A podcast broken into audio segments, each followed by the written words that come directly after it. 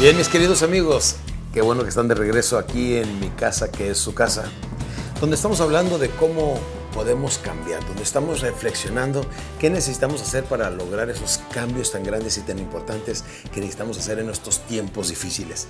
Y les hablo del proceso de transformación que viene siendo, número uno, empezar a controlar nuestros pensamientos y nuestros pensamientos cómo se convierten en acciones. Esas acciones nos forman hábitos. Vamos a hablar un instante de los hábitos, porque son los hábitos inconscientes lo que llamo yo nuestros enemigos invisibles. Enemigos invisibles son aquellos que nos siguen perjudicando y nosotros ni cuenta nos damos que lo tenemos. ¿No se acuerda usted de aquella película que vimos del Predator, del Predador, que era invisible? Entonces era muy fácil que atacara a los soldados, a su enemigo, porque era invisible. No sabían a quién le andaban peleando. Entonces tuvieron que convertirlo en visible para que fuera vencible. Bien, así son nuestros malos hábitos, así son nuestros complejos, así son nuestras limitaciones personales, así son nuestros complejos, nuestros temores. Tenemos que convertirlos en visibles para que sean vencibles. Ahora, una cosa que quiero que sepan, nuestros malos hábitos son los que nos han logrado los resultados que ahora tenemos. Si no nos gustan esos hábitos, debemos entonces cambiarlos. Y para cambiarlos tenemos que confrontarlos, como dijo John Maxwell, excelente escritor sobre, sobre liderazgo, dijo, todo líder tiene la obligación de confrontar sus temores, sus complejos y sus malos hábitos por lo menos una vez a la semana. Es doloroso, pero necesario.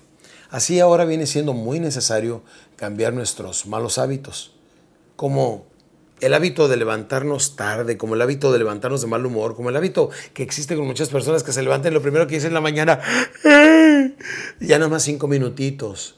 El hábito de que la gente está sufriendo. Llame a cualquier persona a su trabajo. Hola, ¿cómo estás? Pues aquí trabajando. Pues ¿qué hacemos? ¿Dónde estás? Pues dándole, pues ni modo. Pues, ah, pues aquí en el trabajo, pues ¿qué hago? Ese tipo de respuestas el 95-98% de la gente es como, es como reacciona, ¿sí o no? Ya por instinto, ya por programación y por creencia, porque ya lo trae bien establecido en su mente subconsciente. No hace mucho estaba en el elevador de un hotel este, donde estaba hospedado.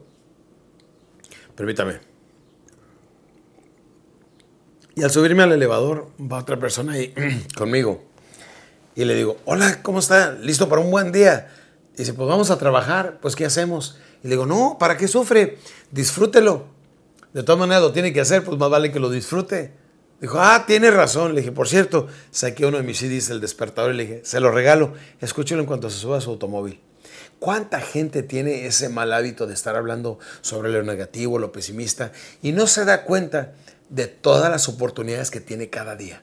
¿Sí? ¿Cuántos de ustedes están todavía en sus 30, en sus 40 años? Las personas que están en sus 20, ahora es cuando hacer grandes e importantes cambios en su vida. No hace mucho tomé una clase que se llamaba Cómo vivir una vejez digna. Junto con un grupo de doctores y dentistas ahí que me, invitaron porque era dirigida para los doctores. Y me pongo a pensar y digo, oigan, esto se lo deberían de haber dado a jóvenes. A, jóvenes que en sus 20 pudieran haber hecho cambio en sus hábitos para tener unos buenos 50, 60, 70 dignos. Muchas personas, si le das la información a los 50, 60 años, pues ya para qué? Ya está dañado el páncreas, el hígado, los riñones, el estómago, según lo hayas, te hayas alimentado, según los hayas cuidado.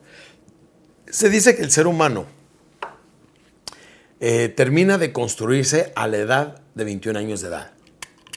Quiere decir que a los 21 años de edad el ser humano empieza su proceso de envejecimiento. Si ese motor que se construyó empieza a utilizarse a los 21 años de edad. Es como si sacara un automóvil nuevecito de la agencia. Pero acuérdese que tiempo después, no sé si a los 30, 40, 50 mil kilómetros, va a requerir otro alternador, batería, transformador, este, algunos detalles que se le van a ir. No necesariamente se echa a perder el motor, o sea, no se muere usted. El motor no se, no se muere pero si van a tener problemas, pues con la dentadura que se envejece también, va a tener problemas con el, con el páncreas, con riñones, con el apéndice, con ciertas cosas. Entonces, el tiempo de hacer cambios verdaderamente debería ser entre los 20 años. Si usted está fumando, déjeme le digo, la regla es muy sencilla. Este, dos cajetillas diarias, 20 años, enfisema pulmonar.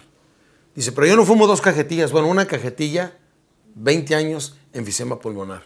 En otras palabras, dice, yo no fumo ni una cajetilla, yo me fumo unos 3, 4, 5, bueno, 30 años. Pero si usted ya tiene 50 años y lleva 30 años haciendo eso, seguramente ya tiene enfisema pulmonar. En otras palabras, vamos a cuidarnos más. Ya vivimos en una comunidad mundial donde no se fuma. El beber alcohol, mire, el beber alcohol entre semanas solamente le mata neuronas y no le permite tener la lucidez y estar con la mentalidad rápida y pensable y pensante, capaz, creativa, atrevida que necesitamos para vencer los obstáculos y salir adelante en tiempos difíciles y complicados como ahora. Por eso sus pensamientos y sus acciones derivan hábitos. Vamos a hablar rápidamente de un hábito sencillo, ¿eh? De un hábito sencillo. Eh, le voy a enseñar cómo somos víctimas de nuestros viejos hábitos y cómo nos es difícil como adultos establecernos nuevos hábitos.